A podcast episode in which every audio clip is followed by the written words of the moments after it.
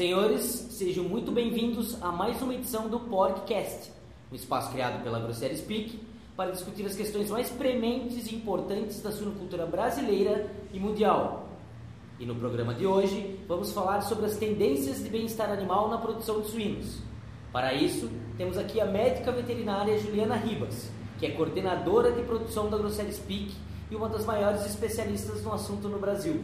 Olá, Juliana. É muito bom recebê-la aqui mais uma vez. Olá, Rodolfo. Tudo bem? Meu nome é Rodolfo Antunes e está começando agora o podcast. Juliana, o bem-estar animal é um tema dinâmico e que vem se sofisticando com o passar do tempo. Como é que você vê a evolução desse tema na suinocultura? Em que patamar, estágio dessa discussão nós estamos? Eu vejo que esse tema ele tem evoluído de forma mais rápida nos últimos anos, quando a gente olha também o contexto da globalização e da disseminação das informações entre os continentes. É, a gente pode perceber que conforme a informação viaja de forma mais rápida, o consumidor ele tende a se tornar um pouco mais homogêneo em relação a alguns requisitos, algumas solicitações.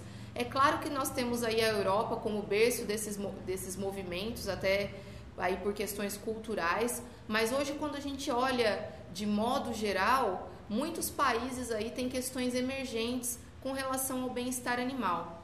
Esse tema ele tem ganhado, tem ganhado importância, uma vez que a gente para para olhar aí outros temas adjacentes, como a redução do uso de antimicrobianos. Nós sabemos que animais mais estressados ficam mais susceptíveis a desenvolver doenças. Então, muito do tema bem-estar animal tem avançado visando aí a redução dos antimicrobianos e indiretamente a proteção da saúde humana também. É, o bem-estar animal é uma questão dominante em todos os grandes players do mercado mundial de carne suína.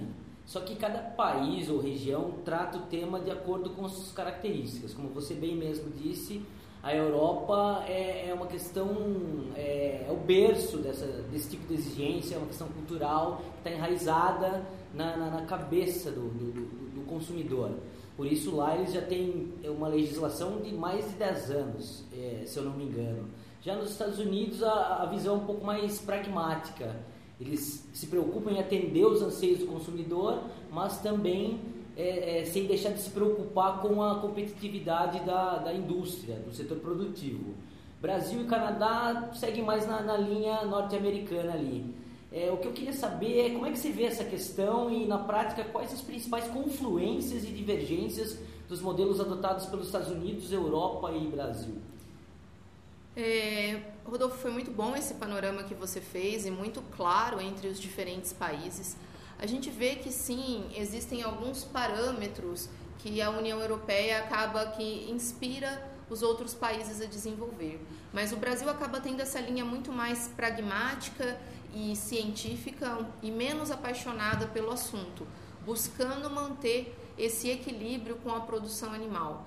Eu acho que tem pontos importantes sendo revistos que estão aí muito em consonância com o Código de Boas Práticas do Canadá e com algumas tendências americanas que são independentemente de estados, né, que o pessoal cada um faz a sua deliberação, como por exemplo, a gestação coletiva após os 35 dias na gaiola, que é um pouquinho diferente da europeia, que é após os 28 dias.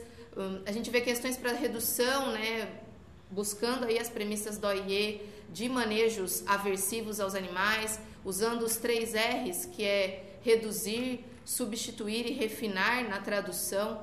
Então, o que, que seria isso? Seria parar um corte de dente desnecessário, seria é, trocar de uma castração cirúrgica por uma imunocastração, olhar se existem possibilidades ou oportunidades com relação ao tamanho do rabo dos leitões, é, limitar a idade com que os animais vão sofrer esses manejos aversivos, utilizar de alternativas como analgesia para redução da dor, tudo isso aí está ligado na OIE, que no fim é o nosso grande guarda-chuva, independentemente de país ou de continente, que abarga essas questões do bem-estar animal. E nesse contexto, é importante o Brasil olhar, como signatário do OIE, quais são as diretrizes e recomendações que a Organização Mundial de Saúde Animal traz aí para nós, né? E tudo isso envolve muito a questão de observação dos animais, a questão de observação comportamental dos indivíduos. E aí é que a gente vê uma confluência entre os diferentes países, que é isso de observar o indivíduo, buscando identificar uma situação de risco ou uma situação que esteja afetando o seu bem-estar, iniciar um tratamento de uma forma mais precoce, ou mesmo identificar uma situação de desequilíbrio, onde vai começar aí um surto de canibalismo, que são coisas que afetam o bem-estar.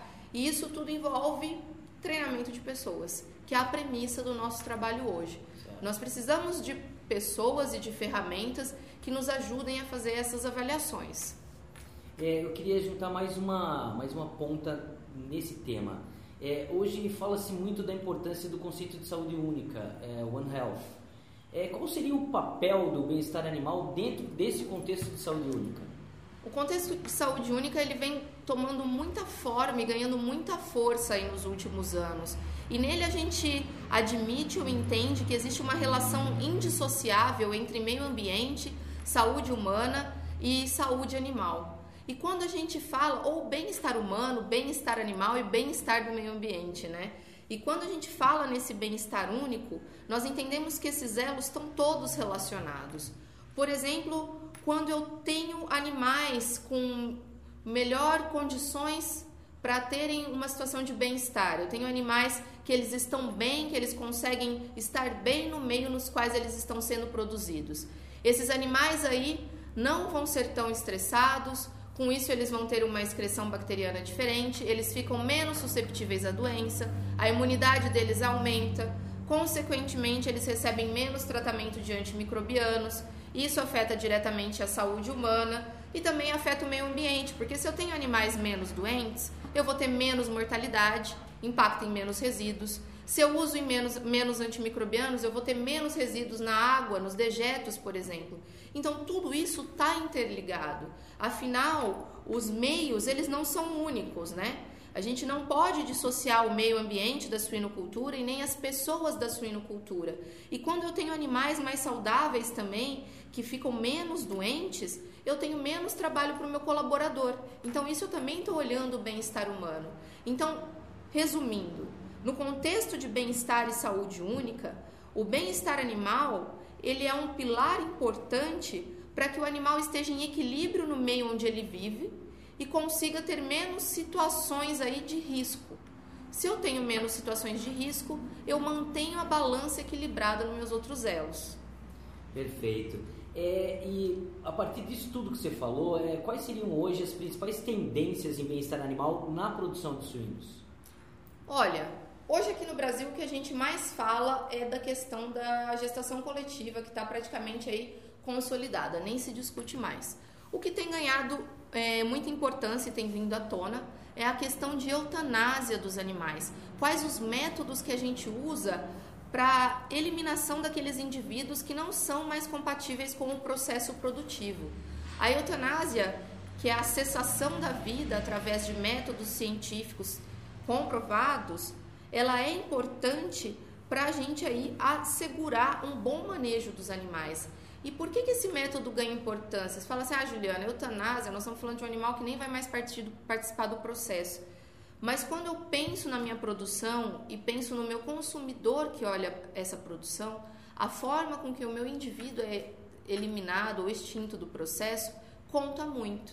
Métodos inadequados, eles levam uma imagem ruim da suinocultura além de causarem prejuízos aí para o bem-estar do indivíduo, cujo objetivo da eutanásia é causar uma morte rápida e sem dor. Fora isso, as tendências são trabalhar com os três R's, né? De refinamento, substituição e redução dos manejos aversivos. Essa melhoria na parte de manejo, trabalhando com o manejo racional, entendendo os elos do comportamento dos indivíduos e adequações aí na parte de densidade, é, luminosidade e ambiente, ambiência que a gente fala muito para esses indivíduos também. É, grandes redes de varejo fast food vêm adotando uma postura bastante mais rígida assim, quanto ao bem-estar animal dos suínos no Brasil. O Carrefour, por exemplo, já estipulou prazos para a supressão de diferentes manejos. Como é que você analisa essas exigências? Olha, Rodolfo, essa é uma pergunta complexa, né? O que nós entendemos é que existe sim um papel da sociedade civil organizada sobre essas decisões da grande rede varejista. A sociedade civil organizada, ela tem os seus meios de pressionar para levar essas mudanças, mas ela não é nada mais do que a voz de uma sociedade que está distante do campo. Então, isso é uma coisa que está acontecendo no Brasil, talvez com mais força do que se imaginava e numa velocidade mais rápida do que se previa. O que é importante é que os players, nós produtores, estejamos atentos a esses movimentos e nós, comece nós comecemos a falar aquilo que a gente faz de bom e comecemos a traçar planos para melhorar aquilo que a sociedade talvez demonstre que não é mais aceito. Nós sabemos também que existem práticas que são necessárias, mas para isso elas devem ser melhores, melhores explicadas. Por quê? Tem que se haver um equilíbrio, sim, entre o sistema produtivo e as boas práticas de produção animal. E nós sabemos que animais mais saudáveis são mais produtivos e que estão em melhores condições de bem-estar, eles são sim mais rentáveis. Mas nós entendemos também que tem é, alguns questionamentos que, que podem ser infundados por desconhecimento de uma outra parte. Então, é, nós precisamos melhorar a nossa comunicação de modo geral. O agro precisa se comunicar melhor. E com relação ao posicionamento das grandes redes varejistas, nós estamos falando de um sistema de livre comércio. Se eles exigem, nós teremos aí players que vão querer atender. E se eles exigem, eles também podem estar dispostos a pagar mais por esse, por esse produto ou não. Então, esse caminho ainda está um pouquinho acinzentado de como isso vai se desenhar aí ao longo dos próximos anos, mas o que nós percebemos no Brasil é que as iniciativas aconteceram em cascata aqui, quando a gente pensa nos outros sistemas. Não que esses modelos com alto grau de bem-estar vão ser os modelos únicos a partir de agora, porque quando a gente pensa em diversidade do sistema produtivo, em diversidade do mercado consumidor atual, a gente entende que existem consumidores menos preocupados com essa situação. Mas, por outro lado, a gente também entende que com a evolução da sociedade, com as novas gerações, com o maior acesso à mídia, à integração, é, essas, a busca por sustentabilidade, saudabilidade e princípios éticos são questionamentos muito feitos aí pela geração Z, que é a nossa próxima geração de mercado de trabalho. E como produtores, é, como indústria, nós temos que estar atento não só naquilo que está acontecendo hoje no mercado, mas sim aquilo que está se configurando para os próximos anos aí, mesmo dentro de uma situação de tanta instabilidade e volatilidade. A gente vê que tem tendências que são aí talvez claras dentro de toda essa volatilidade, toda essa instabilidade. A gente vê que essa questão mesmo do que a gente vive hoje de pandemias nos leva muito a questionar as pressões com que nós temos trabalhado em alguns locais, em alguns momentos, como esses vírus se disseminam. Então, tudo isso é, vai trazer essa questão de sustentabilidade, de boas práticas de produção, cada vez mais na tona da discussão.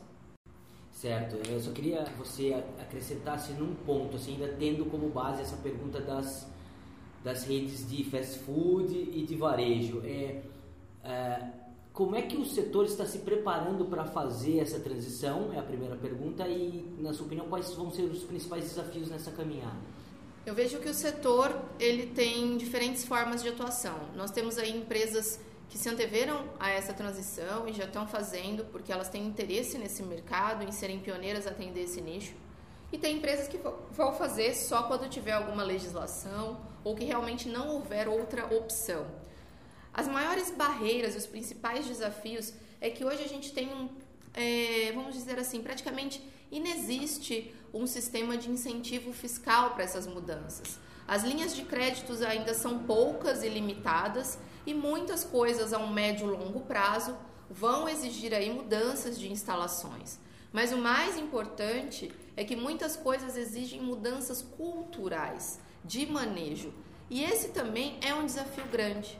É um desafio grande preparar os nossos colaboradores que estão dentro da, das granjas e são aí de diferentes gerações, com diferentes convicções, para entender essa forma de manejar os animais. Mas eu vejo que realmente essa questão financeira da própria volatilidade do mercado, dos incentivos fiscais, das linhas de crédito. É um desafio muito grande para o Brasil e essa questão cultural também.